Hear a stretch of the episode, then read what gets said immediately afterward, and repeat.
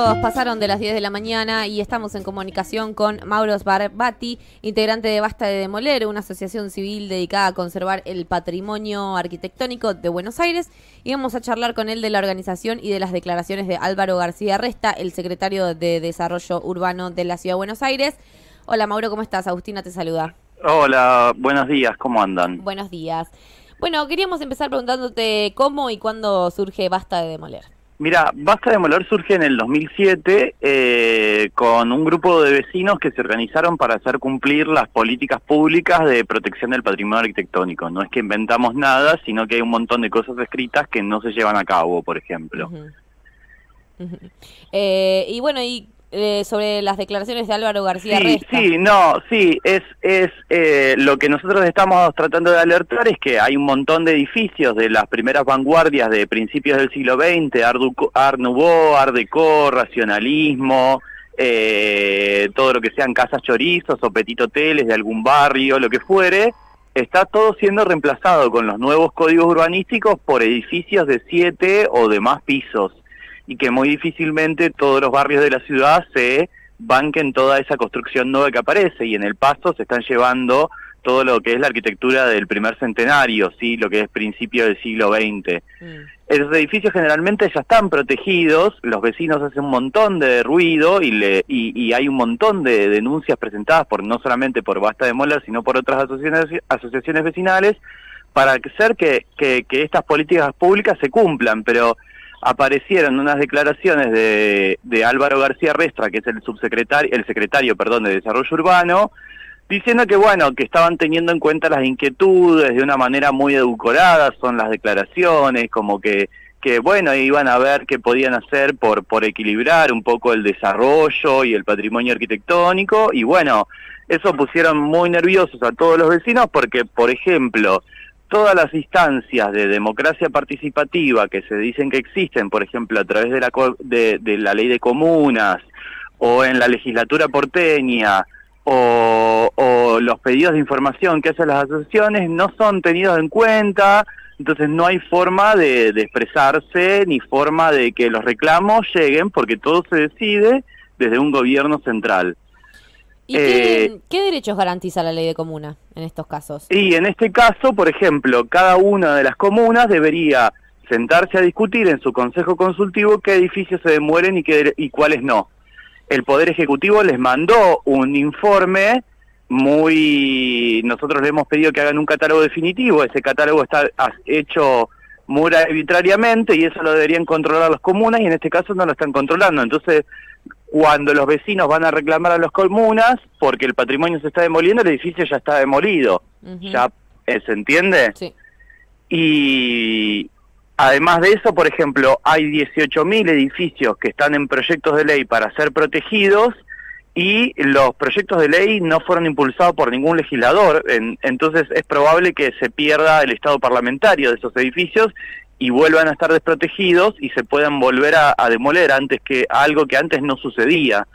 Entonces, em, la liviandad de las declaraciones de García Restra puso muy nerviosos a todos y nosotros invitamos a que la gente se comunique por estas cuestiones, deje un mensaje de texto, llame por teléfono o escriba un correo electrónico. Y cuando los vecinos lo hicieron, los, los comentarios empezaron a desaparecer del el Instagram de, del, del, secretario de Desarrollo Urbano, o sea, estaban ah. fueron 100 comentarios en contra de, de en contra de la construcción de torres y a favor de la preservación del patrimonio arquitectónico desaparecieron. Entonces, claramente hay una intención de no atender.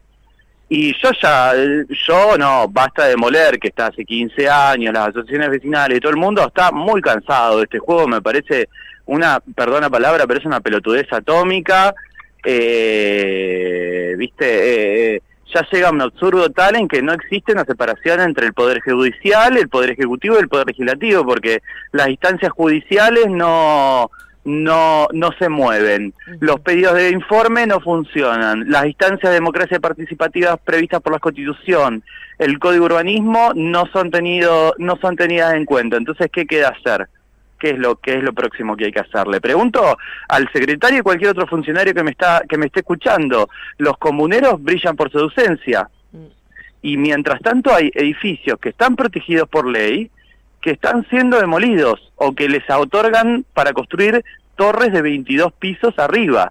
Basta recorrer cualquier, de cualquier eh, las redes sociales de, de las ONGs, de Basta Demoler, cualquier otra ONG que, que haya dando vueltas.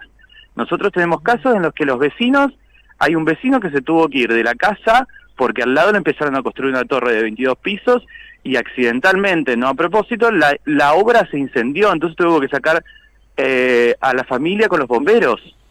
Y está en un área de protección histórica donde no se pueden construir más de tres pisos de altura y ahora deben ser 22 pisos. Claro. claro. ¿Se entiende? Sí, sí, sí. Y con el nombre de la destrucción no para, subir en un plano de Buenos Aires eh, con algunos puntos marcados. ¿Qué es lo que se está detallando en ese plano? Mira, en ese plano, en las redes sociales nuestras pueden abrir ese plano, que es un plano en Google Maps que muestra todos los puntos que en 15 años hemos intentado documentar de edificios que vayan desapareciendo están los antes y después. Entonces cualquiera puede recorrer ese plano y ver todos juntos los puntos que van desapareciendo. Esos puntos con petit hoteles, con casas importantes, con plazas que fueron demolidas lo que fuera, después te referencian hacia otros lugares donde hay más, más publicación sobre el tema, información sobre el arquitecto demolido, información de la historia ocurrida en ese lugar y todo lo demás. Entonces, lo que está sucediendo es que la ciudad está cambiando de escala y esa escala no necesariamente se la va a bancar la ciudad. Y al mismo tiempo se están llevando puesto todo el patrimonio que sirve como patrimonio social, que sirve para contar nuestra historia, que nos habla de nuestra identidad, eh, habla de otras formas de vida. No todo el mundo puede vivir en un dos, dos ambientes.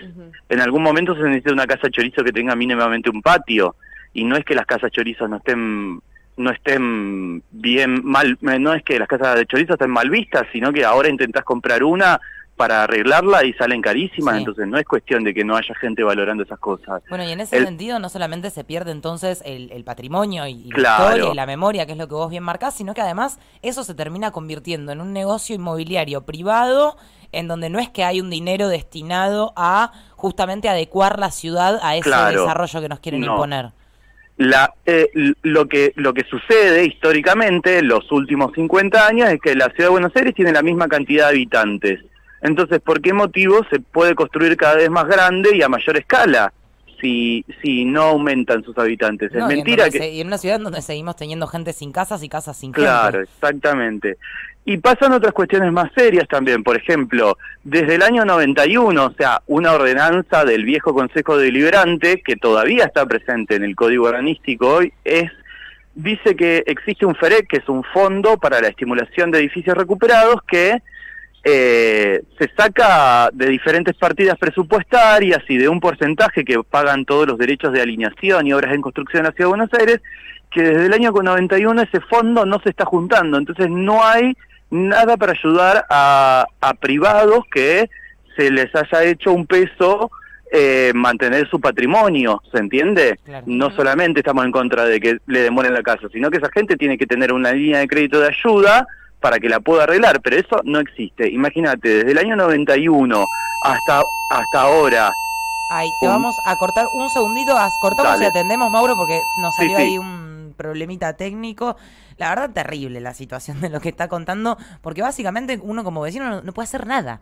No, y lo que siempre decimos, ¿no? Como que se ve muy claramente las estrategias que tiene el gobierno de la ciudad para desactivar estas cuestiones que tienen que ver con el reclamo vecinal, con el reclamo de, la gente que efectivamente habita la ciudad, para seguir saliéndose con la suya, terminar sus negociados, jugar al desgaste y terminar haciendo, bueno, lo que ya sabemos con respecto a todo. Lo vemos en la educación, lo vemos en la salud, lo vemos en el patrimonio cultural histórico de la ciudad. Ahí retomamos eh, el llamado con Mauro. Ahí va.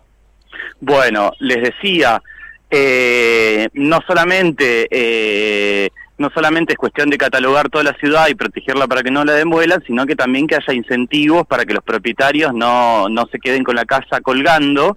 Entonces, por ejemplo, existe este fondo desde el año 91 que no lo han reglamentado, entonces hay que imaginarse cuánta plata pudiésemos haber juntado de ese momento ahora para recuperar edificios que son patrimonio histórico. ¿Cuántos, ¿Cuántas confiterías del Molino podríamos haber recuperado desde el 91 hasta ahora juntando plata, ¿se entiende? Entonces, no es que no se pueda hacer nada, lo que Basta Demoler intenta hacer es romper esa inercia, sino que ya hay un montón de políticas urbanas que ya están escritas en leyes y que no se cumplen, y el objetivo de Basta Demoler es justamente ese en particular.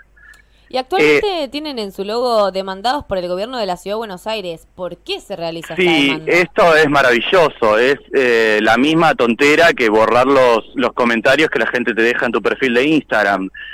Eh, en algún momento, en algún momento, la estación Facultad de Derecho, la que está ahora en la última, la cabecera de la línea H que está en la Facultad de Derecho, iba a estar sobre eh, las terrazas de, iba a estar al lado de, en la eh, plaza, lo que se llama comúnmente Plaza Francia, que en realidad se llama Intendente Alvear, que es lo que está continuo al, a las terrazas del Buenos Aires Design, o lo que en su momento era el, Centro Cultural Recoleta y todo lo demás. Entonces, en un momento empezaron a construir la estación de tren Plaza Francia en ese lugar, ese lugar no se llama Plaza Francia, Plaza Francia queda, en, aunque se llame así, queda enfrente de el Museo de Bellas Artes, y esa barranca está protegida y empezaron a construir a cielo abierto eh, una estación de subte. Destruyeron todo el parque de Tais y sacaron varias palmeras de eh, centenarias, se las querían llevar y todo lo demás. Basta Demoler frenó la obra porque claramente estaba ahí para que esa estación de subte eh, le traiga más, más público al shopping y no bajo la, la, la la Avenida Libertador y Avenida Puerredón, que es por donde van los subtes, o sea, por debajo de la tierra para no arruinar plazas ni nada por el estilo. Entonces eso nosotros lo probamos en la justicia, la justicia nos dio la razón, el Poder Legislativo votó la, la, transferencia de la estación de subte hacia otro lugar, el Poder Ejecutivo la construyó en otro lugar y más tarde el Poder Ejecutivo y Subterráneos de Buenos Aires demandó a Basta de Moler a una paisajista, Sonia Berman, que es eh, experta en la obra de Carlos Tais, y a Santiago Puzo como privado, el expresidente de Basta de Moler, porque se suponía que con una intención política nosotros habíamos obstruido la obra pública y teníamos que pagar eh, lo que ellos habían roto al poner la estación de subte en un lugar que no correspondía y que no estaba previsto por la ley 670. Es una locura porque la justicia les dio la razón a ustedes. Sí, y no solamente la justicia, sino que después el, poder el Poder Legislativo votó la nueva ubicación y un nuevo nombre. Y el Poder Ejecutivo hizo la licitación para ponerla en otro lugar. Entonces, ¿por qué después te van a venir a reclamar eso? Y además, el último detalle en el, la renovación de la Constitución del año 94, el artículo 43 de Nuevos Derechos y Garantías dice expresamente que las asociaciones, las asociaciones y personas que, que vayan a la justicia por un bien común no pueden ser eh, denunciadas luego de, de, esas acciones. O sea que están contradiciendo expresamente un artículo de los nuevos derechos de garantía de la Constitución Nacional tremendo, tremendo como el nivel de impunidad que se está manejando. Sí, sí, sí, sí, sí, sí, por eso no existe la división de poderes en la ciudad y no sé cómo cómo se sigue contestando las declaraciones de quién, no, no, no, no, no sé. Eso, el, próximos pasos que planeen desde la asociación como para seguir el tema. Mira, nosotros vamos a estar atentos a todo esto porque no es solamente Basta Demoler, sino hay muchas asociaciones vecinales y lo que vamos a hacer es, ahora estamos por pedir la expropiación de un terreno en el centro porteño. Así que hay que estar eh, para construir una plaza en un lugar donde en dos oportunidades el gobierno quiso dar la posibilidad de construir una torre de 22 pisos y eso no se pudo dar. Mm. Entonces, esto está al lado del monasterio de Santa Catalina de Siena. Ah, mira en cerca de Galerías Pacífico, ese terreno que está cuando cuando cuando subimos por Avenida Córdoba desde el Bajo, que hay un estacionamiento muy grande antes de Galerías Pacífico. Bueno, eh, atrás de ese lugar está hay un monasterio que se llama Santa Catalina de Siena, de 1745 y es de barro. El terreno que está libre era el patio del convento y en dos oportunidades quisieron hacer eh, torres de 22 pisos al lado del monasterio que de, de, de, barro, de algamasa, que no le puede dejar de dar el sol, siempre le tiene que dar el sol para que, como son de ladrillo de barro de la época colonial, no se arruinen. Entonces, si le construían 6 subsuelos de cochera y 22 pisos de altura, iban a tapar todo eso. Para que te des una idea, La Comisión Nacional de Monumentos no tiene poder de policía. Tuvimos que ir nosotros a la justicia para que le pidan una opinión a la Comisión Nacional de Monumentos, porque ese edificio es de 1745, y para que la Comisión Nacional de Monumentos le diga al gobierno de la Ciudad de Buenos Aires que no puede construir una torre ahí. Eso es solamente un detalle de 15 años de lucha judicial. Entonces ahora en este momento estamos pidiendo directamente que los propios ni que hagan una plaza, sin eufemismo ni nada por el estilo. Lo último que necesita el centro porteño es una torre de 22 pisos con oficina. Yo creo que lo mejor que le vendría para la reconversión ahora, post pandemia, es una plaza. Ahora, el proyecto de García Resta del año pasado era construir una torre de 22 pisos con un shopping, al lado de algo que ya la justicia le había dicho que no, el Tribunal Superior de Justicia. Mm. ¿Cuánto más vamos a discutir esto? Terrible. ¿Sí? Sí, sí, no, como siempre jugando al desgaste de la gente. Claro, claro. Así que los invitamos a seguir ese proyecto porque, porque no nos pueden decir que no a una plaza en el centro porteño. Así que los invitamos a todos a que nos sigan con ese, ese proyecto en particular.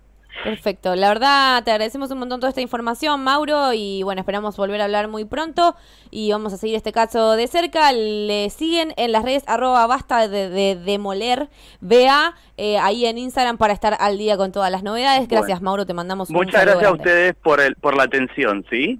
No, por favor, un abrazo grande. Buenísimo, buenísimo, gracias.